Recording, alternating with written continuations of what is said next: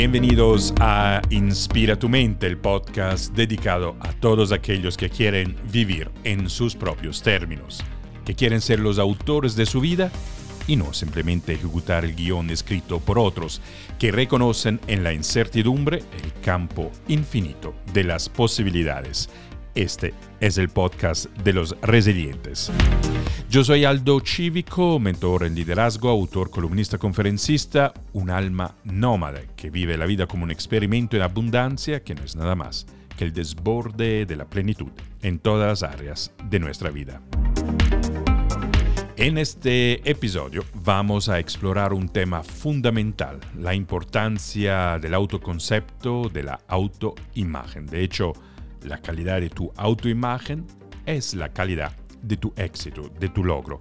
Finalmente, determina la calidad de tu vida.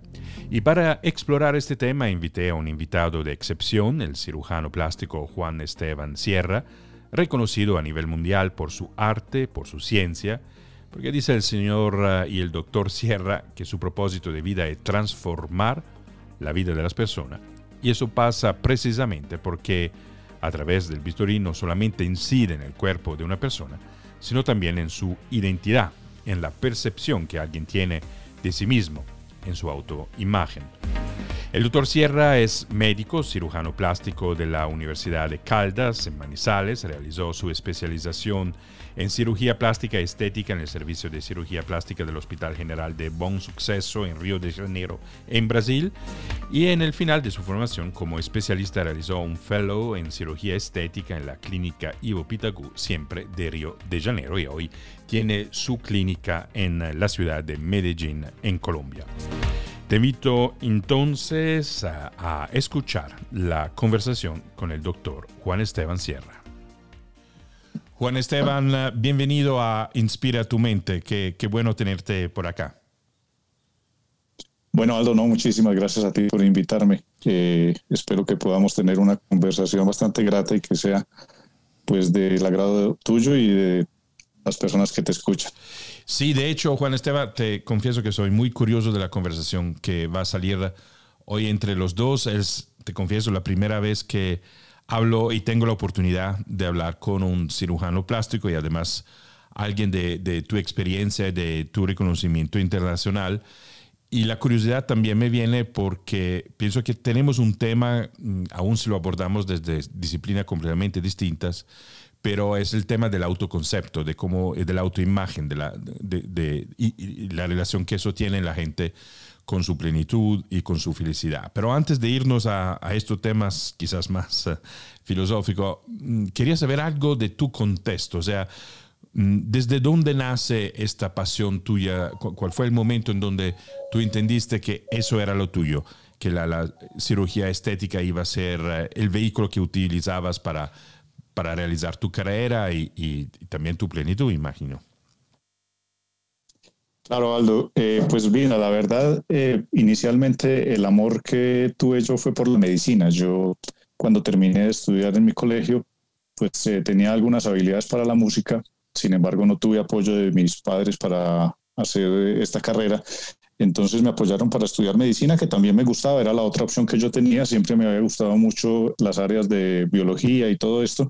Entonces, pues yo me decidí por la, por la medicina y primero, pues me apasioné por esta carrera. Eh, realmente para uno estudiar medicina tiene que dedicar mucho tiempo, abstraerse muchísimo de muchas actividades sociales, bueno, entregarse por completo y ese fue, digamos, mi primer paso.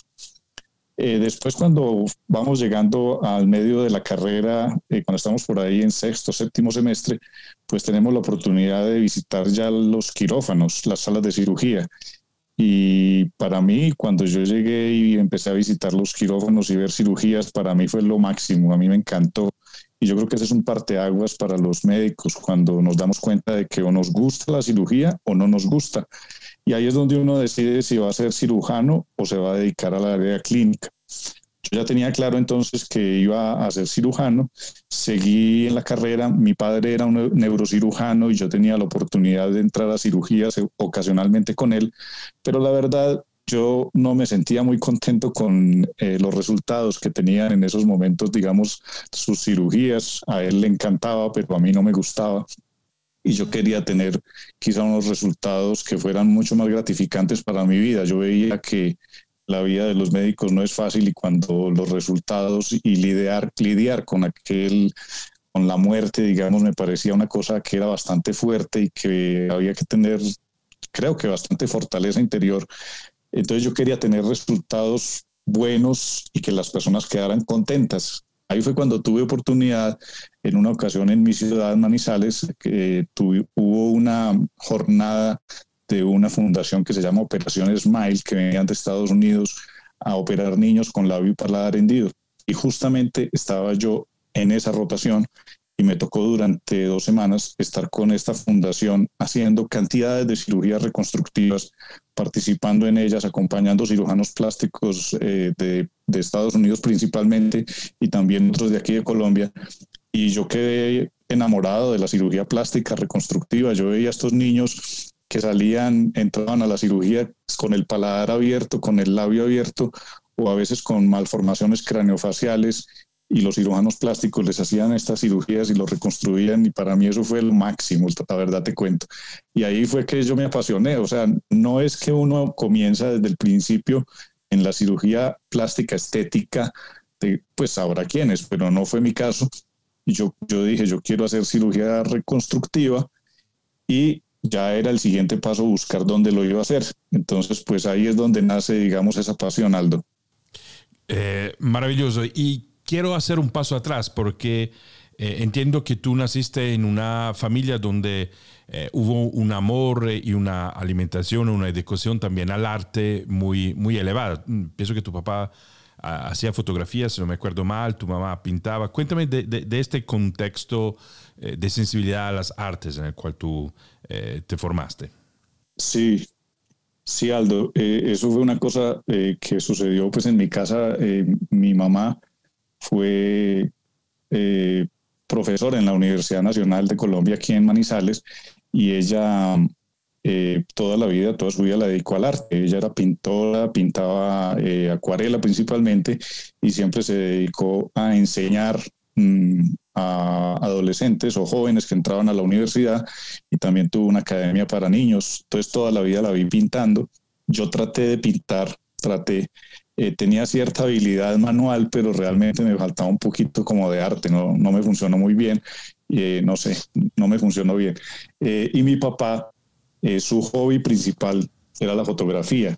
Yo recuerdo que cuando nosotros viajábamos, siempre mi papá llevaba sus cámaras fotográficas y se la pasaba tomando fotografías por todas partes. Tenía un estudio fotográfico en la casa eh, invitaba amigos, invitaba amigas, les tomaba fotografías y luego él mismo en su cuarto oscuro iba y hacía, las revelaba y les hacía los estudios y manejaba pues la sombra, la iluminación y todo esto. Entonces, eh, pues tuve mucho contacto. Mis hermanas también eh, se inclinaron mucho por temas, diría yo, artísticos, porque estudiaron una estudio arquitectura que tenía mucho que ver y la otra estudió diseño también. Entonces tuvimos, digamos, eh, cierta afinidad por el arte y, siempre mi mamá me inculcó y mi padre también como ese amor por, por, la pintura, por el arte, por la historia del arte. También tuve la oportunidad de tener unos profesores en, la en el colegio de historia del arte que eran apasionados. Entonces, pues yo creo que eso le va dando a uno como una sensibilidad eh, para tener la capacidad de pronto de, discernir un poco qué es lo, qué es lo bello o qué es lo estéticamente agradable y, lo que no, sin, sin pues, respetando lógicamente el aspecto que puede considerarse bello desde todos los puntos de vista raciales y culturales, pero yo creo que eso ayudó mucho. Y hay una cosa también bastante curiosa que te cuento, que también me sucedió y no fue hace mucho, me encontré con, en uno de estos encuentros que hace uno con los colegas después de años con los que yo me gradué de la universidad, que ya tengo más de 25 años de graduado, nos encontramos y, me decían ellos, no, es que usted se le veía que usted iba a ser cirujano plástico desde que empezó la carrera, porque sus cuadernos eran impecables. Él me decía, todos me decían que yo escribía súper detallado, que yo ponía colores, que yo, o sea, era detallista. Eh, a mí todo el mundo me, copiaba, me pedía los cuadernos para fotocopiármelos. Y, y, es una cosa, pues, curiosa, como una habilidad eh, que, que, pues, pues, o sea, que digamos no tiene nada que ver en teoría, pero cuando la miras por el retrovisor, dices, pues sí, realmente lo que hoy yo hago con el bisturí, lo hacía con el lápiz cuando empecé en la, en la universidad. Muy interesante. Y de, y de, hecho te escuché decir que la, la, cirugía plástica es mitad ciencia y mitad arte.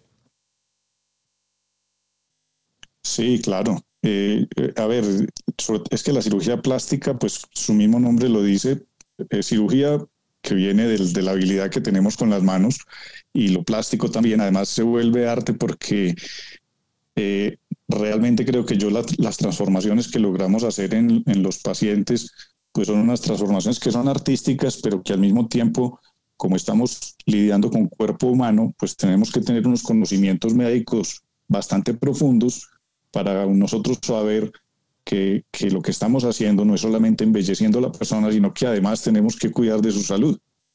Entonces, es una combinación total de, de ciencia, la ciencia de la medicina, pues con el arte que, que, de pronto puede considerarse solamente una cosa visual, pero yo, yo le digo mucho a las personas, a los pacientes a veces, porque tú sabes que en cirugía plástica pues existen cantidades de profesionales, entonces muchas personas me preguntan me dicen, eh, pero venga, eh, ¿cuál es la diferencia que usted me opere a que me opere pues, cualquier otro cirujano que no sea cirujano plástico? Y yo les hago, les digo, pues mire, eh, Miguel Ángel era pintor, ¿no es verdad? Y también hay pintores que pintan casas y no es lo mismo, ¿no va? No es verdad. Entonces, pues una cosa es pintar una casa, otra cosa es pintar un cuadro y que este cuadro además, esa pintura pues tenga el arte y tenga el color, y tenga la luz y tenga todos los detalles que tiene que tener, que además en el caso nuestro, como te decía, pues se combina con, con la ciencia médica, que es algo bastante profundo y avanzado. Y yo creo que eh, en el ejercicio de la carrera profesional de un cirujano plástico, pues uno nunca deja, Aldo, de, de recordar los principios éticos que aprendió en la universidad eh, o en la casa, porque a veces también es en la casa, ¿no? Entonces yo creo que eso, si uno no abandona esas dos líneas, y yo diría que la tercera, ciencia, arte y ética, las tres, pues es lo que yo creo que es la fórmula perfecta para uno poder ofrecer a los pacientes lo mejor. Bueno, Esteban, cuando hace muchos años, cuando yo empecé a, estudiar todo el mundo eh, del desarrollo personal, del desarrollo del liderazgo, me encontré con un autor, eh, Miles Maxwell, que escribió un libro que se llama Psycho-Cybernetics, y él, como tú, era un cirujano plástico. Y lo que me impresionó mucho era en sus primeras páginas de este libro, donde él dice que cuando un cirujano trabaja la cara de una persona con el bisturí, no simplemente incide en, eh, en, en, la cara, en el ejemplo que él hace, sino que incide en su interior, o sea, incide en, en el, eh, en el núcleo interno de una persona. ¿Cómo, es, ¿Cómo ves tú eso y cómo lo experimentas tú en tu profesión? Bueno, Aldo, pues la verdad es que yo pienso que, eh, digamos que la cirugía, cuando uno ya la está realizando, es porque uno ya ha establecido una relación con ese paciente. O por lo menos eso es lo que a mí me gusta hacer. Yo conocer a mi paciente, saber algo de sus expectativas, saber eh, algo de su entorno, eh, y cuáles son sus motivaciones también para mí es muy importante. Yo creo que no es solamente hacer la cirugía como algo mecánico, como un acto eh, operatorio simplemente, sino que uno conocer a esta persona eh, y lograr identificar si ella realmente pues está teniendo claridad sobre la decisión que está tomando, porque lo que estamos haciendo es transformándole una parte de su cuerpo y realmente lo que nosotros hacemos en esa persona no es solamente transformar su cuerpo, sino que estamos transformando su vida. Entonces, si esa persona no está preparada suficientemente para tener esa transformación en su vida, pues eh, nosotros tenemos que saber filtrar a quienes sí hacerle la cirugía y a quienes no. Te digo eso porque lógicamente cuando opera un paciente, eh, el resultado que nosotros obtenemos, pues hay una parte del resultado que es el físico que cualquier otra persona desde afuera puede ver, pero además esa persona comienza a tener unas transformaciones en su personalidad que es muy importante eh, acompañarle también en ese proceso, por lo menos tenerlo claro y decirle cuáles son los cambios que pueden llegar a suceder, porque a veces si nosotros causamos una interferencia con el desarrollo de esa persona y esa persona no está preparada para tenerlo, pues entonces los resultados de la cirugía pueden parecer insatisfactorios para ese paciente. Entonces, pues yo eh, trato te digo trato porque no deja de, pasarse a veces alguna persona que no nos permite ir más allá en su interior y de pronto no percibimos que no estaba en las condiciones adecuadas para operarse. Entonces, realmente lo que tú dices, eh, o Maxwell dice en su libro, pues tiene toda la razón porque nosotros lo que estamos incidiendo, pues al parecer sí es su cara nomás, pero realmente estamos haciendo muchas transformaciones en esa persona en su desempeño social, en su desempeño familiar, en el mismo interior de ellos mismos, porque la persona, eh, si tiene un buen resultado, pues su autoestima y su seguridad y muchas cosas en su vida pueden cambiar, pero si no está preparada, pues puede ser todo lo contrario. Entonces, pues ese es el cuidado que tenemos que tener y por eso es que no nos podemos solamente centrar en ser cirujanos, sino también recordar todos los principios que la medicina nos ha eh, enseñado. Hablaste de autoestima. En tu experiencia, basado puramente en tu observación, ¿cuál es la relación entre un cambio que el bisturi puede hacer en el cuerpo de una persona y cómo cambia eh, el autoestima? Aldo, es impresionante, te digo yo, yo me quedo sorprendido y, cuando te digo una cosa honestamente, cuando yo terminé de estudiar cirugía plástica, yo no sabía que, que, era tan poderoso. Eh, te estoy hablando en cirugía plástica y también en cirugía reconstructiva, porque imagínate cómo le puede cambiar la vida a un niño que eh, igual no se da cuenta porque es un bebé o es un niño todavía menos de cinco años al que se le está haciendo una transformación en, en, su, en su rostro que funcionalmente no estaba bien porque tenía un labio, nosotros llamamos incompetente, o tenía un paladar incompetente, y que por medio de una cirugía plástica nosotros podemos devolverle la función a ese niño y cómo le cambia la vida de ahí para adelante, no solo al niño, sino a su mamá que puede alimentar a su hijo, que su hijo puede crecer, que se va a poder alimentar normalmente y va a poder desarrollarse de una manera eh, igual a, los, a sus semejantes.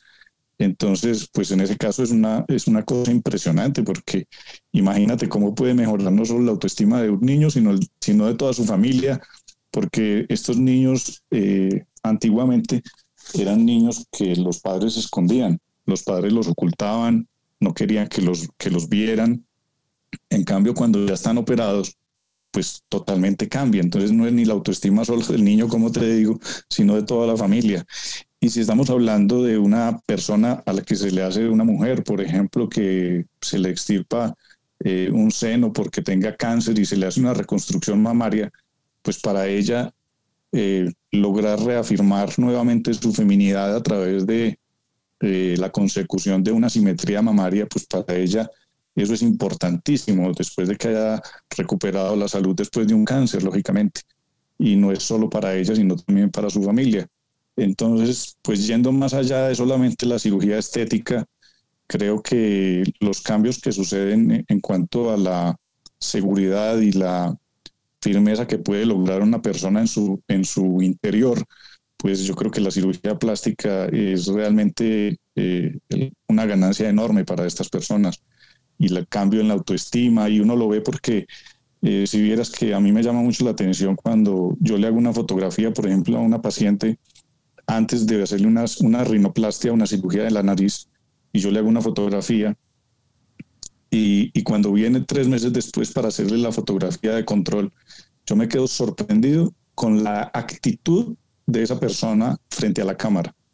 Tú no te imaginas cómo cambian esas personas y se les ve como una mirada diferente, como que miran más alto, como más arriba, como más hacia el, hacia el fondo, tienen más eh, seguridad cuando están hablando conmigo, se dirigen más directamente a mí. O sea, uno lo nota desde que llegan y desde que nos saludan.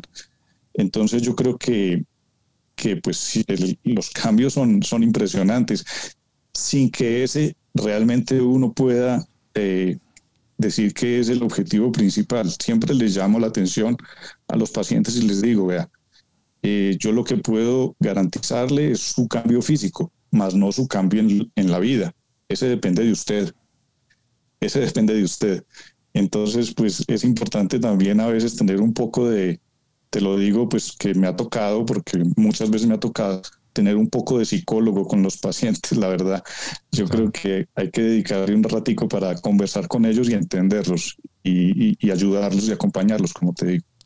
Total. Eh, de, hecho, una de las observaciones que hace Maxwell en su libro era eh, que muchas veces, muchas veces un intervento de cirugía estética cambiaba hasta la personalidad de la persona en los sentidos que tú dices, un aumento de la autoestima, eh, de, la, de, la, seguridad de sí mismo o sí misma, y, pero al mismo tiempo observaba también que no, esto no era el caso todas las veces, o sea, no era automático un cambio en una expresión facial o en el cuerpo y el aumento de la autoestima, casi que como si la personalidad también tuviera su, su cara eh, eh, y que no hay un automatismo entre las dos cosas. ¿A, ti te ha pasado que de observar lo mismo, o sea que hay una preponderancia donde una persona aumenta su autoestima la y, la relación con su autoimagen y casos donde eso efecto no lo hay. Claro, Aldo, imagínate que yo he tenido pues varios, no han sido pocos pacientes, de todas maneras son 23 años ya dedicado a esto y te digo que en ocasiones llegan pacientes eh, que me plantean que de pronto pues que quieren hacerse una cirugía y te digo que hay que tener la suficiente sensibilidad para uno percibir que hay personas que no son buenos candidatos para operarse desde el principio. ¿Por qué? Porque hay personas que de una vez denotan demasiada inseguridad cuando están llegando al consultorio y cuando están comenzando a entablar la conversación y no tienen suficiente claridad sobre qué es lo que quieren, sobre el cambio que desean, realmente no lo tienen muy claro. Y cuando uno hace unas cuantas preguntas, no hay que hacer muchas, unas cuatro o cinco preguntas, pues se da cuenta de que de pronto las expectativas del paciente son mucho más de las que podemos ofrecerles o el cambio que ellos quieren es algo que no se puede hacer porque simplemente hay personas que creen que con la cirugía plástica se puede lograr cualquier cosa que ellos quieran. Eh, entonces, si esa persona no tiene la suficiente claridad y fuera de eso vemos que es una persona insegura, que no tiene eh, realmente elementos eh, dentro de su personalidad que le vayan a permitir entender que el cambio que necesita sí es físico, pues esa paciente no es buena candidata a operarse y te digo que muchas veces yo he remitido pacientes a psicología y a psiquiatría para que antes de, si es que siguen adelante, pues realmente tengan una evaluación previa y una conversación con un profesional de estas especialidades, pues para que realmente eh, le, le, indique si el problema realmente si es exterior o es interior. Entonces hay que saber identificarlo y evitar operar este tipo de pacientes. Y gracias a, esa sensibilidad que te estoy diciendo que creo que tengo, pues eh, he evitado, yo creo, tener muchas complicaciones con algunos pacientes porque esos pacientes insatisfechos, que están insatisfechos es con otras cosas en su vida, pues lógicamente que los operamos y van a seguir insatisfechos. Entonces, después se convierten en un verdadero dolor de cabeza, sobre todo para un cirujano plástico, pues explicarle por qué es que no logro el resultado que estaba esperando. Entonces, yo a veces prefiero no operar a algunas personas que no tienen claros sus objetivos. Me parece, eh, Juan Esteban, absolutamente interesante lo que estás diciendo y me sale una, una reflexión que, y, dime si estás de acuerdo o, y, si la imagen que te propongo es adecuada. O sea que casi que la cirugía plástica eh, es un adecuar eh, en, en, en la parte que mostramos en la parte estética, quienes somos de realidad como personalidad, o liberar esta personalidad para que se pueda expresar de manera eh, eh, completa y, llena. Pero, eh, digamos, es desde adentro hacia afuera, de alguna manera, más que desde afuera hacia adentro. ¿Es así? Así es, así es. Yo pienso que si uno cambia, como, como decimos, hagamos, pongamos un ejemplo. Si tú tienes un, un, dulce, una, un, dulce o una chocolatina, pues tú le puedes cambiar el empaque, ¿cierto? Pero la chocolatina que está dentro sigue siendo la misma. Entonces, en el caso de, nosotros, pues también, o sea, tú puedes cambiar todo lo que está afuera, pero, pero si no estás cambiando lo de adentro, pues sigue siendo lo mismo. Eh, entonces, yo, pues hay pacientes que, por ejemplo, llegan a veces al consultorio y me dicen, eh, yo les digo, ¿qué se quiere operar? Y me dicen, no, doctor, pues míreme usted y dígame qué me operaría. Y yo lo que les contesto les digo, pues yo no le operaría nada, porque yo lo veo a usted muy bien. Yo quiero saber qué es lo que usted le ha traído acá y por qué quiere que yo le ayude cambiando qué. Entonces, eh, muchas veces ellos dicen, pero es que, doctor, es evidente. Y yo, pues evidente para usted, para mí no porque pues usted es el que convive con usted mismo todos los días, el que se mira al espejo, el que comparte con otras personas y el que siente de pronto que con la cirugía plástica pudiera mejorar algo. Entonces, eh, yo creo que hay que darle un poquito de responsabilidad a los pacientes en la decisión que están tomando para que uno pueda realmente obtener un buen resultado. Entonces, como te digo, eh, a mí me parece que siempre debe cambiar primero interior y, luego el exterior. Y de hecho te cuento algo, o sea, yo desde hace ya, hace unos tres años, antes de que comenzara pues esta situación del año pasado que nos aisló tanto, yo ya venía trabajando eh, de manera muy digital y las redes sociales y mi consulta y entonces eh, veía yo, yo decía, pero ¿cómo hago esto? Porque si yo en la entrevista con mis pacientes es que yo los conozco, pues ¿cómo hago para que ellos antes de venir al consultorio pues no vayan a, a, a malinterpretar o querer algo que de pronto no podemos lograr? Y yo te digo que me he sorprendido porque las personas comienzan a identificarse con, conmigo, con lo que yo digo, con lo que yo hablo en las redes sociales. Yo tengo mucho contenido. Entonces ellos como que se identifican y cuando llegan al consultorio como que ya nos entendemos. Mm. O sea, yo creo que hay muchas personas que a veces desisten de venir a mi consultorio porque también me conocen y dirán, no, pues este doctor es de esta manera, a mí no me gusta, entonces yo no, yo allá no voy, porque el doctor no me va a hacer lo que yo quiero. Y eso es lo que yo eh, muchas veces hablo en, en, por estos medios. Pero te, te pongo esto de ejemplo en este momento porque pues a veces cuando, cuando antes que tenía la entrevista por primera vez con mis pacientes en el consultorio, era muy distinto a como hoy yo lo hago. Pero siempre trato de educar mucho a, las personas que me siguen y a las personas que me, que me oyen y que me ven para que realmente cuando tomen la decisión de venir a mi consultorio, pues se identifiquen con, con mi filosofía. Porque yo creo que yo les digo a los pacientes, vea, cuando vaya a decidir con quién operarse, solamente se fije que sea un buen cirujano, sino con alguien que usted sienta un feeling, una atracción, con alguien que usted se, se identifique con lo que esa persona, no solo con lo que hace, sino con lo que dice y con lo que muestra también en su vida, no solo profesional, sino personal también, si es que se puede.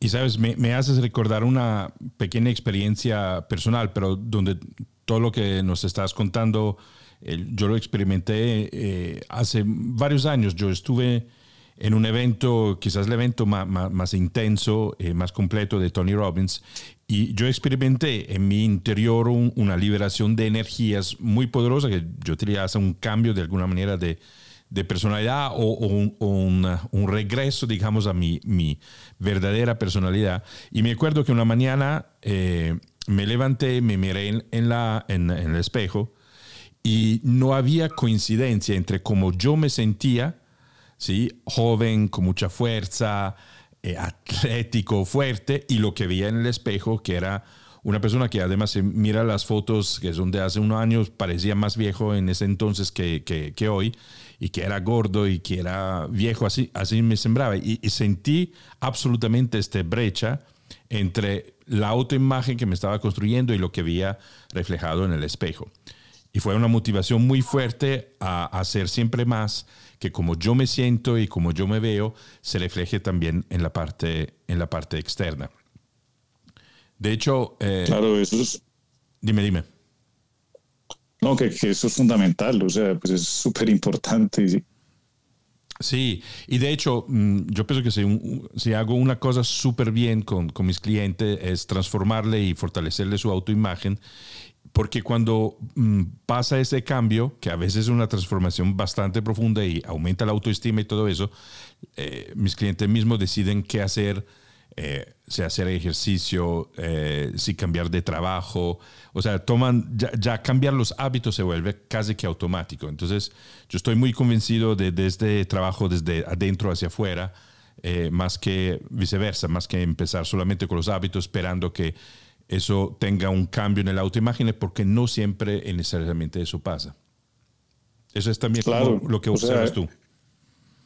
Claro, es que yo pienso que es como, hablando como del tema de la motivación, lógicamente que la motivación para mí es, es, tan, es tan importante para todo en la vida. O sea, como decir, ¿qué me motivó a mí a, estudiar medicina? Pues, eh, y a ser cirujano plástico, yo quería estudiar, me gustaba estudiar, pero yo estaba motivado porque quería graduarme como médico, ¿cierto? Y, y eso, él, siempre estuve aferrado, digamos, a ese deseo. Y yo creo que siempre que uno va a tomar una decisión en la vida, pues tiene que saber la motivación, por qué es que lo quiere hacer.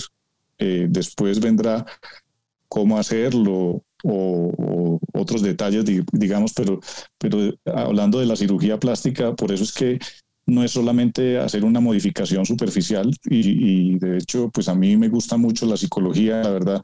Yo tuve oportunidad de estudiar dos semestres nada más de psicología antes de empezar medicina, eh, pero fue una gran oportunidad porque esos dos semestres me enseñaron la filosofía de la ciencia y tuve oportunidad de, de aprender, digamos, pues muchas cosas que yo no había tenido oportunidad en el colegio y me sirvieron para, para de pronto tener un poquito más de sensibilidad en cuanto a lo que las personas piensan y sienten. Y, y pues muchos, muchos pacientes a veces me, me dicen que, que a veces parezco más psicólogo que cirujano, pero pues a mí me gusta, siempre me ha apasionado muchísimo ese tema y creo que sí las cosas tienen que empezar desde adentro y desde una motivación que cada uno tiene que descubrir cuál es. No sé si tú eres el especialista en, que ellos encuentren ese motivo. Me imagino que sí. Sí, generalmente eh, eh, eso es parte, porque eso se vuelve después gasolina para hacer los cambios necesarios, ¿no? Y, lo sostienen, sostienen el camino que claramente tiene, su, tiene sus dificultades porque tampoco es automático en este, en este sentido. Y quiero regresar a algo que decías antes, Juan Esteban, y era eh, esos criterios que tú tienes para decidir, eh, bueno, ese es un buen candidato para una cirugía y ese no es un candidato. ¿Cuáles son los criterios que orientan eh, tu trabajo? Los valores, los criterios. Bueno, nosotros tenemos realmente pues muchos criterios, son muchas las cosas, hay, hay muchas cosas que tenemos que tener en cuenta. Primero que todo, yo pondría eh, la parte del, estado de salud del paciente, porque nosotros, pues yo ya vengo dedicado a la cirugía estética desde hace 23 años, eh, o 20, porque los primeros tres estuve haciendo reconstructiva, pero después estética 20 años. Entonces, cuando uno va a hacer una cirugía que es eminentemente estética, pues también tiene que tener en cuenta que el paciente debe tener primero que todo gozar con de buena salud, porque muchas veces preguntan, bueno, ¿y la edad ideal cuál es? ¿Cuál es el momento? ¿Hasta qué edad se puede operar una persona? Y entonces no es tanto un tema de edad, sino un tema más de salud, saber de los hábitos de esa persona. ¿Por qué interesan tanto los hábitos? Yo a veces recibo consultas de pacientes que están con sobrepeso, que no hacen ejercicio, que no tienen buenos hábitos de alimentación, que eh, no se cuidan, que al, parecer tienen eh, descuidado su cuerpo pero sin embargo pretenden hacerse una cirugía estética. Entonces a estas personas yo las, las, descarto inicialmente y más bien tengo una entrevista con ellas y converso y, les digo cuál es la importancia de modificar sus hábitos de vida, eh, sus hábitos saludables, pues para que cambien realmente eh, su forma de vida, porque en estos días tengo muy claro una paciente, por ejemplo, que conversé con ella esta semana, que se fue a vivir a los Estados Unidos. Esa paciente se fue pesando 50 kilos eh, y ahora está pesando 80 kilos. Y ella mide solamente 1,50. Entonces yo le decía, pero ¿por qué pasó eso? Entonces ella me dijo, no, yo me vine aquí a trabajar a los Estados Unidos y, y pues antes yo me cuidaba, pero aquí por el afán, por estar trabajando todo el tiempo, por estar produciendo, por tener los hijos, por cuidarlos, y entonces comienzan a, a, comienza a pasar su cuerpo a un segundo plano. Pero ahora que ya los hijos están un poco más grandes y ya se miran, entonces la señora tiene el tiempo de mirarse al espejo pues quiere hacer una transformación en su cuerpo y ahí busca un cirujano plástico, me encuentra y me, me, encuentro yo con ella cuando conversamos y entonces lo que hice con ella, la verdad, fue una consulta de conversación y de educación. Entonces es una paciente que inicialmente podemos descartarla, pero que en el futuro podría convertirse en una muy buena paciente. Y yo he tenido pacientes que han cambiado de hábitos, eh, y una vez que cambian de hábitos y uno ve que ellas se comprometen con el cambio de estilo de vida, pues ahí sí puede pensar uno a futuro en realizarles una cirugía plástica para que realmente eh, tenga un resultado que sea satisfactorio y duradero. Entonces los criterios, pues yo pondría los criterios médicos tradicionales, digamos, los exámenes eh, médicos que le hacemos a las personas para considerarlas que están dentro de un rango de buena salud y que van a tolerar un procedimiento quirúrgico.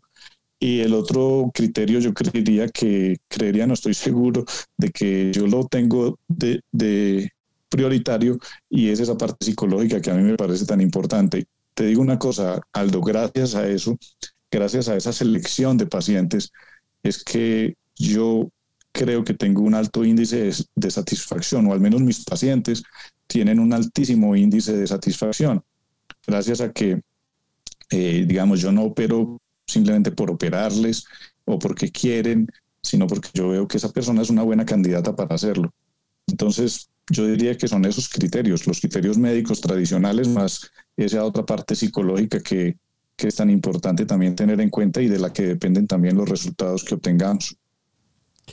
Me imagino que a veces puedes detectar también que un paciente, no sé, es perezoso en el trabajo físico, o sea, que quiere descansar sin ir al gimnasio, sin comer eh, sano. ¿Eso, te pasa? Sí, claro, claro, pasa muchísimo. Eh, pues yo creo que una de las cosas que más le gusta a todas las personas en el mundo es es poderle eh, delegar, poder delegar en otra persona su éxito. Eh, hablemos del éxito o de sus logros personales, corporales, etcétera. Entonces, cuando, cuando viene una persona y, es, y no tiene buenos hábitos, no le gusta hacer ejercicio, no se está cuidando, yo percibo que esa persona no se quiere realmente y no está haciendo nada, sino que lo que quiere es delegar en mí toda la responsabilidad del cambio que va a tener en su vida, pues eh, eh, ese, paciente realmente puede convertirse en un problema. Eh, yo prefiero siempre, por lo menos en lo que se refiere a las personas que, estamos hablando muy centrados en, las personas de sobrepeso, entonces siempre les digo, vea, yo creo que lo, lo más importante es que usted llegue a un peso X. Esas personas a veces tienen unos 5 o 8 o 10 kilos de más entonces yo les pido a esas personas que bajen de peso. El motivo principal se creería, podría creerse que es solamente pues que, que, por cuestiones de salud yo necesito que baje de peso, pero la verdad no es esa, Aldo. Yo les digo eso porque yo necesito que esa persona se comprometa con ella misma a que va a cambiar su vida de ahí en adelante, porque nada logramos haciéndole un procedimiento quirúrgico y que esa persona no cambie de hábitos, sino que después sigue descuidada y si no se quiere, pues eso va a traer, digamos, un resultado a futuro que va a ser insatisfactorio tanto para ella como para mí. Entonces yo la verdad prefiero no hacerlo. A mí me encanta ver cómo muchas pacientes que yo les he hecho cirugías y les he hecho esta metodología que te estoy diciendo que empleo para tratar mis pacientes y yo las veo cinco, a veces hasta diez años después y les veo que mantienen eh, el resultado de la cirugía. Entonces para mí eso es inmensamente satisfactorio. Y también, como te decía, a veces se pueden pasar personas que no son así y me da tanta lástima verlos después que vienen al consultorio queriendo hacerse una segunda o tercera cirugía y, yo pues ya ahí digamos que eso trato de evitarlo al máximo cada vez más, de no estar, no estar resolviéndole a las personas la vida con cirugías, que es otra cosa que también suele suceder. Y hay personas que se convierten en adictas a las cirugías y nosotros tenemos que estar preparados para, para, para, identificar esos pacientes y saber qué es lo más correcto hacer con ellos. Me parece eso de no delegar, no permitir la el, delegar la responsabilidad, sino que asumir la responsabilidad del propio cambio, me parece un concepto absolutamente poderoso. Y pienso que al final un, médico, un cirujano, un, alguien como tú, eh, lo que hace es acompañar un paciente en este camino, pero no, no lo asume, digamos, no, no, no se asume la responsabilidad de este cambio. Así es, porque es que el, paciente como que delega toda la responsabilidad en el cirujano. Entonces, si después no, no obtuvo el resultado que tenía, pues entonces el, culpable es el cirujano. Yo le digo mucho a los pacientes que, que buen cirujano no es solamente aquel que opera bien, sino que sabe elegir el paciente que debe ser operado.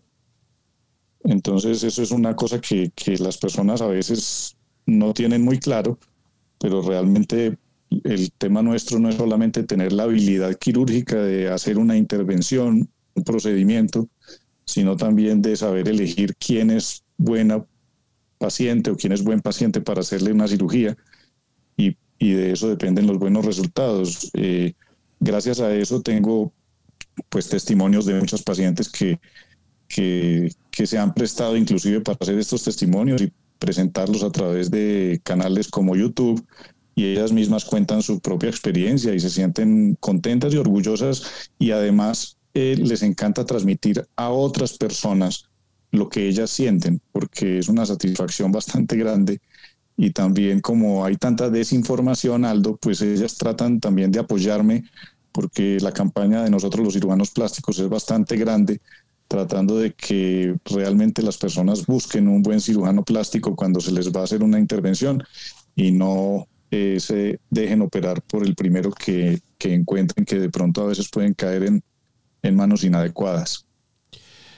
Entonces, eh, para alguien que nunca se ha acercado a este, este mundo, eh, ¿qué pasa cuando alguien contacta a tu oficina, a tu estudio médico y ¿Cómo empieza el proceso? ¿Cuál es el proceso? Eh, cuéntenos un poco de, qué pasa desde el momento en el cual uno dice, ah, voy a ver el doctor Juan Esteban Sierra porque quiero, eh, no sé, cambiar mi cara o, quiero quitarme grasa de mi abdomen o cualquiera sea el, el, eh, el objetivo. Cuéntenos un poco cuál es el proceso, qué pasa cuando alguien entra en tu estudio. Pues mira, hoy en día, como te decía, yo desde hace tres años vengo manejando un tema virtual bastante fuerte, diría yo con bastante intensidad, vengo eh, eh, haciendo gran aparición en, en lo que es eh, los medios digitales. yo les digo a los pacientes que ellas hoy son muy afortunadas porque tienen la oportunidad de conocerme, conocerme muchísimo antes de pasar la puerta de mi consultorio. Entonces, hay una gran cantidad de contenido que existe en, en, YouTube y en Instagram. Yo tengo muchísimo contenido. Entonces, las personas cuando toman la decisión de que quieren hacerse una cirugía y empiezan a buscar de pronto en, en los medios digitales, pues si se encuentran con el nombre, con el nombre mío, pues ya empiezan a, a encontrar una cantidad de información que les habla de, de lo de mi filosofía, digámoslo así. Empiezan a entender, digamos, cuáles son todos los detalles de su cirugía y ellas se enfocan en lo que quieren. Y como te digo, entonces muchas de ellas se identifican conmigo y probablemente otras pues no lo hacen, ¿cierto? Ya una vez eso sucede y ellas toman la decisión de seguir adelante, entonces las personas nos escriben a través de redes sociales y yo en este momento tengo un, un equipo que me apoya, un equipo de servicio al cliente que empieza a orientar a esas personas para que ellas tengan la suficiente información antes de que tengamos una entrevista, que esa entrevista la realizo yo inicialmente de manera virtual. Entonces yo me encuentro con las pacientes por eh, canales digitales, conversamos desde cualquier parte del mundo que ellas se encuentren y tenemos la oportunidad de conversar durante aproximadamente 30 minutos, pero como hay tanta información que ya ellas tienen previamente, Aldo, tú no te imaginas, yo a estas personas les, les digo, bueno, ¿qué pregunta tienen acerca de su procedimiento? Y ellas me dicen, no, yo no tengo ninguna pregunta, quería hablar con usted nada más. Entonces nos ponemos a conversar y me hacen algunas preguntas, a veces está su esposo allá al lado y conversamos. Y después de eso, generalmente las personas ya entonces han tomado una decisión. Yo como te digo, es, un, es una forma bastante atípica, digámoslo así, porque realmente no es lo usual. Yo antes eh, todo se los explicaba a las pacientes en el consultorio y tenía una consulta que era más o menos de una hora aproximadamente y tenía que explicarles muchas cosas, pero hoy en día toda esa información ellas la pueden obtener eh, pues fácilmente a través de nuestra consulta virtual. Y eso permite que las personas entonces pues me conozcan muchísimo, pero mucho es mucho, saben acerca de mis hobbies, de que me gusta tocar piano, me han escuchado tocar piano. Entonces yo digo que se identifican no solamente con el cirujano, sino con la persona. Entonces se genera como una relación que muchas veces hay muchos colegas y mucha gente que dice, pero es que esto a través de eh, esos canales virtuales eso no funciona, porque es que uno tiene que encontrarse y tocar el paciente. Pero yo me he dado cuenta de que uno puede tocar el corazón y el alma de las personas con contenido a través de los medios digitales y finalmente pues les damos el abrazo en el consultorio y ellas se sienten felices. Después ya viene esa entrevista cuando se, nos encontramos en el consultorio unos días previos al procedimiento quirúrgico. Eh, allá pues ya ultimamos los detalles de, su cirugía, eh, realizamos el procedimiento y yo le hago un acompañamiento a estas personas aproximadamente durante unos tres meses para mirar todo ese proceso de, cicatrización y todos los detalles que, que, hay que hablar con ellos poco a poco en el acompañamiento postoperatorio. Ese es más o menos a grandes rasgos pues el proceso. Maravilloso. Juan Esteban, escuchándote me acordé de una experiencia que tuve yo hace varios años. Eh, me estaba quedando en el Four Seasons en, Beverly Hills, eh, cerca de Los Ángeles, y me recuerdo que durante la comida levanté mi mirada y me di cuenta que mucha gente que estaba sentada en las mesas a, mi alrededor, hombres y mujeres de distinta edad, uno podía ver que habían hecho eh, una, una, cirugía plástica. Y claramente se, veía en el pecho, se veía en, en, la cara. Y muchas veces yo pienso que la, la, impresión que uno tiene es que cuando alguien se hace intervenir, eh, se ve algo como no auténtico, que eso es como la percepción de alguien que ve. Yo mirando varios testimonios de las personas que, que han sido tus clientes, eh, me, ha, me, ha, impresionado la naturalidad que, que, se ve en, en, las personas que hablan. ¿Qué pasa cuando, cuando alguien se da cuenta que una cirugía o, parece que haya una, una, una, no autenticidad. Esto, eso es, ¿qué es? ¿Es error por parte del cirujano? Eh, ¿Es un cliente que quiso más de lo, de lo necesario? ¿Qué funciona allá? ¿O es un juicio mío? Que también puede ser. No, yo creo que estás totalmente acertado, Aldo.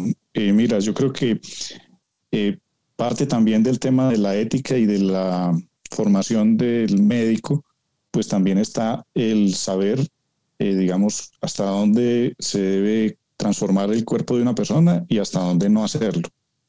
Entonces, yo creo que también uno no debe eh, satisfacer todos los deseos de una persona, de un paciente, y hacer todo lo que él quiera, porque también ese me parece que no es un buen cirujano, aquel que hace, así lo haga muy bien y lo ejecute muy bien. Si está ejecutando una cirugía indebida, pues no es un buen cirujano. Creo que hacerle cirugías innecesarias de pronto a algunas personas eh, y de pronto en otros casos, por moda, de pronto decir, bueno, ahora se está usando eh, tener los, los senos muy grandes, entonces vamos a poner senos muy grandes. Entonces ahora se está usando tener glúteos gigantes, entonces vamos a, a, usar glúteos gigantes. Eh, yo creo que esto tiene mucho que ver con las tendencias actuales de la moda y la cirugía me parece que no debe ir acompañada de la moda. Yo le digo mucho a los pacientes que es muy distinto si tú compras eh, una ropa de la última moda y la usas durante dos meses, tres meses, no sé, seis meses, y después ya no la usas más, pero cuando tú te haces una cirugía por moda, porque está de moda tener los implantes mamarios grandes o porque está de moda la nariz de una manera o tener el rostro de una manera, y resulta que la moda pasa y la persona entonces queda deforme y que se nota que, fue realizado un procedimiento. Entonces, pues eso sí tiene mucho que ver, creo yo, con la personalidad pues del cirujano y de los pacientes, porque yo creo que eso sucede en todas partes del mundo. Yo he visto, ahora que mencionaste Beverly Hills, hay cirujanos allá muy famosos, pero que yo a veces veo, tengo la oportunidad de ver algunos resultados que se logran inclusive en personas eh, de la farándula americana. Y yo digo, es increíble que, que una persona que uno considera eh, como dijéramos, inteligente y educada y con acceso económico a buenos profesionales se someta a unos procedimientos quirúrgicos o a veces estéticos en los que les están transformando eh, de una manera grotesca. Porque para mí también hay veces que, que, como decimos aquí en Colombia, se les va la mano. Entonces, creo yo que, que es ese criterio y también me parece, Aldo, que tiene mucho que ver con, con el porqué del cirujano. El por qué estás haciendo esa cirugía, cuál es la razón por la que haces la cirugía. Entonces, si, si para mí la naturaleza es bonita, si para mí la naturaleza es respetable, pues entonces lo natural para mí, Juan Esteban Sierra, pues es lo más bonito. Entonces yo trato de que la persona tenga esa naturalidad y, trato de orientarles hacia eso. Y de hecho, entonces, como hablo tanto del tema de la naturalidad, entonces las pacientes cuando llegan a mí me dicen, yo lo busque a usted porque sus resultados son muy naturales. Sin embargo, yo he tenido casos de pacientes que, que de pronto se han equivocado porque una amiga les dijo que me, que me buscaran. Y entonces cuando yo les hablo de naturalidad, pues ellas salen corriendo y se van para donde otro cirujano. Mm. Porque el mercado también ha permitido que existan cirujanos, no sé cómo llamarlo, Aldo, tal vez antinaturales o, o cómo se pueda llamar, pero, pero yo diría que es que uno tiene que tener también unos principios y yo creo que a mí me ayudó mucho pues esa formación de, de mi padre que, que, era neurocirujano muy ortodoxo, la medicina de mi facultad, la Universidad de Caldas en Manizales, que me formaron muy éticamente y, y yo creo que pues que eso tiene que ver también con, como te digo, con la personalidad del propio cirujano. Creo yo que tiene que ver con eso y es fundamental. Eh, para, para casi que para eh, hacer una síntesis extrema de esta conversación hasta el momento, se me viene la expresión, o sea, una cirugía estética natural con ética. Casi que, que encuentro en esta, En, este, en esta expresión como el, centro, el corazón de tu filosofía y de tu actitud hacia, hacia esa profesión. Sí, así es. Y, y pues yo, digamos que siempre, siempre que estoy asesorando a una persona que quiere hacerse un procedimiento, trato de, de llevarles hacia que entiendan esa filosofía. Por eso te decía que si la persona de pronto cuando me conoce eh, a través de todo el contenido digital que tenemos, pues no se identifica con mi filosofía, yo pensaría que esas personas pues buscan otro cirujano. Mm, total. Juan Esteban, entonces tu rol, digamos, tu profesión, eh, tu arte es esta de ser un eh, cirujano estético, utilizas mm, técnicas y todo eso, pero ¿Cuál es, como en términos de identidad, o sea, cuál es de verdad para ti el trabajo que haces? ¿Cómo, cómo describirías tu identidad, más allá de lo que haces técnicamente. Entiendo.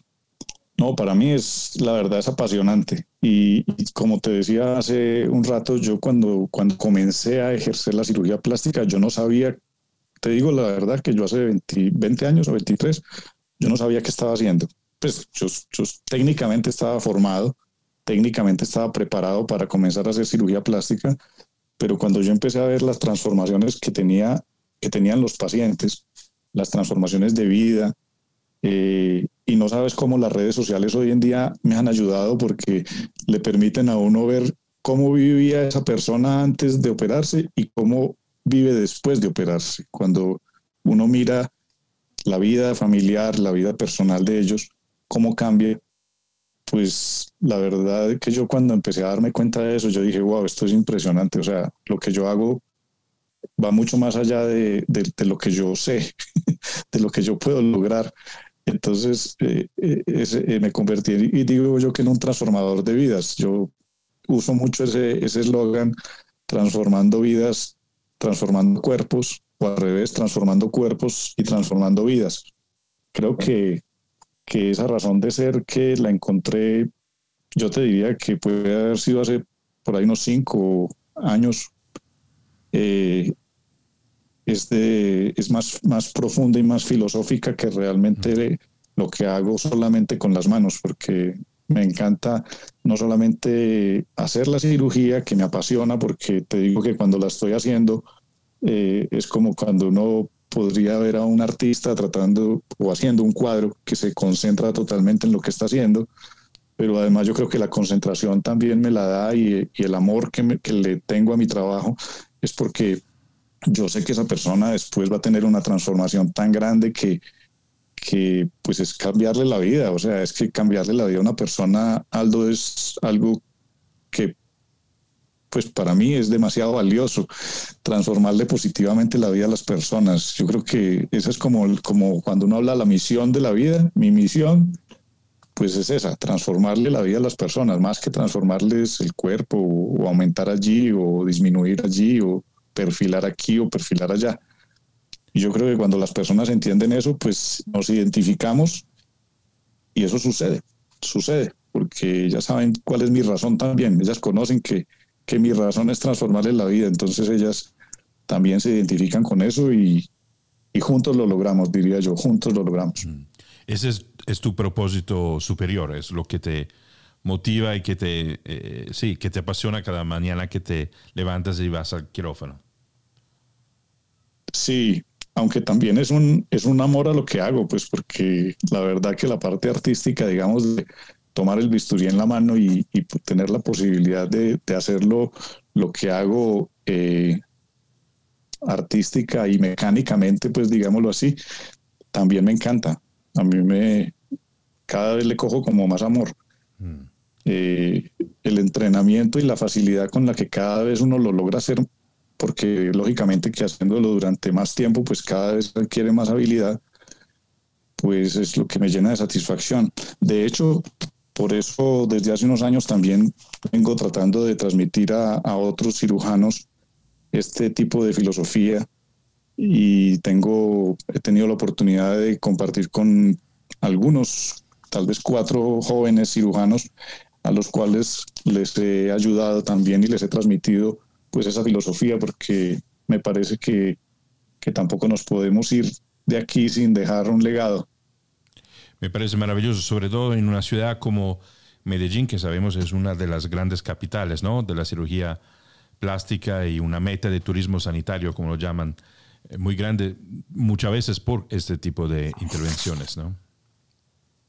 Sí, eh, Colombia se ha venido posicionando muy bien en cuanto al tema del turismo médico y Medellín, pues eh, yo diría que nos ha ayudado un poco la belleza de las mujeres de Medellín, ¿sabes, Aldo? Mm.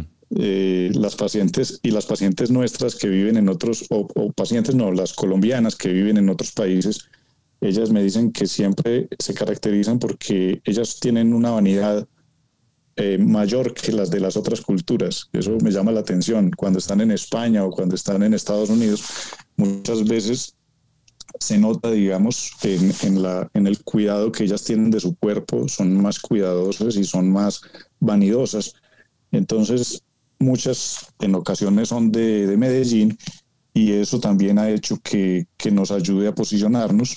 El tema de la belleza de la mujer eh, antioqueña me parece a mí que también nos ha ayudado. Muy bien. Eh, para concluir, terminar esta conversación, Juan Esteban, tienes una historia que, que, es muy para ti particular y muy, eh, sí, una historia muy bonita con la cual concluir esta conversación, que es un ejemplo eh, de esto de transformar vidas que tú estabas hablando. ¿Quieres que te coloque un ejemplo de una transformación? Sí, sí, un ejemplo que, que te dio mucha satisfacción. Dice, ah, no, esto, eso es porque hago lo que hago. Pues mira, eh, pues curiosamente te voy a poner un ejemplo que, que, que, pues no es lo que yo más hago, pero, pero no sé por qué es el que primero me dices y me, me lo dijiste y, y, llegó a mi, a mi mente, y es la transformación de, de una niña que tuve oportunidad de operar hace, yo creo que unos 18 años tal vez, o más. Eh, a esta niña yo le, le hice sus orejas su mamá llegó a mi consultorio, era quien me la traía porque ella estaba eh, de unos ocho años aproximadamente y ella quería disminuir el tamaño de sus orejas porque la molestaban en el colegio, porque ella era muy retraída, porque ya no tenía amigas y se sentía, me decía la mamá que se, la veía a ella triste. Entonces esta niña, pues eh, la mamá me la trajo al consultorio porque quería reducirle el tamaño de, sus orejas. Y bueno, la sometimos a la, a la cirugía, la, la, cirugía salió todo muy bien. Eh, una cosa que jamás voy a olvidar, pues una carta que la, la misma niña me escribió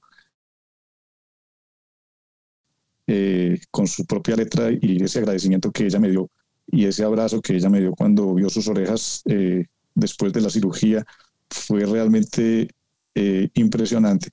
Pero más impresionante fue cuando ella apareció eh, 12 años después, eh, ya tenía 20 años, y venía porque quería hacerse otra cirugía, y ella siempre, pues desde ese momento, cuando llegó para a sus 20 años, me decía que, la transformación que ella había tenido, y la misma mamá me contaba que ella había cambiado totalmente en su comportamiento, se había vuelto una persona extrovertida, eh, en el colegio se había vuelto inclusive una líder. Esta niña eh, entró a la universidad, se volvió una líder dentro de la universidad. Entonces, pues es un ejemplo que se me vino así como a la cabeza y, y te digo que es eh, bastante eh, emocionante poderte contar eso, la verdad. Es una historia súper, súper bonita que pienso que resume verdaderamente, verdaderamente la, la, tu filosofía, ¿no? Volvimos a este concepto de ética pues vimos esos conceptos de, naturalidad y, y, sobre todo este deseo de contribuir a la transformación de vida que después son la persona misma que lo hacen desde adentro hacia afuera. Juan Esteban, muchísimas gracias por tomarte el tiempo, por ser muy generoso en contarnos el cómo y el por qué hace lo que haces y muchas felicitaciones. Es mi primera conversación, como te decía al comienzo, con un cirujano estético y me agrada de verdad que las circunstancias nos llevaron que fuera una conversación contigo. Muchísimas gracias. No, a ti Aldo, muchísimas gracias y pues saludar a todas las personas que tengan oportunidad de haber llegado hasta acá en este podcast. Eh, espero que, que, haya sido pues algo interesante. Yo creo que puede servirle a muchas personas esto que tú estás haciendo a través de, de tu podcast y, y, darte las gracias por haberme invitado y que sepas que eh, cuando quieras estoy a disposición en lo que yo pueda servirte, lo mismo que a cualquiera de tus oyentes. Bueno, muchísimas gracias al doctor Juan Esteban Sierra, una conversación muy interesante, no solamente alrededor de la cirugía plástica estética, sino la importancia, la importancia del autoconcepto, de la autoimagen, de cómo puede de verdad determinar y determina la calidad de nuestros logros, la calidad de nuestra vida. Como siempre te invito a seguirme en mis redes sociales, en eh, Instagram e en LinkedIn, donde encuentras más contenidos que te pueden ayudar a fortalecer tu liderazgo personal y a construir una vida de abundancia. Muchísimas gracias y nosotros nos volvemos a escuchar la próxima semana.